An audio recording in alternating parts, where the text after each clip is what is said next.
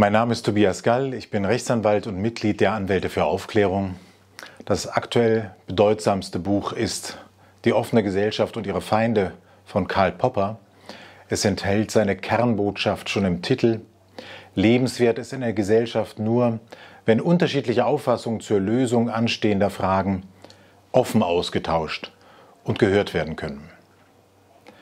Alles dicht machen muss man einfach dankbar dafür sein, dass sie eine andere Sicht der Dinge mit Ironie und Sarkasmus wirkungsvoll zum Ausdruck gebracht haben. Diejenigen, die solche Äußerungen anderer Positionen verhindern wollen, sind die Feinde der offenen Gesellschaft. Und wir tun gut daran, wenn wir sie auch so behandeln. Bleiben Sie also offen für die vernünftigsten Auffassungen und für Meinungen anderer.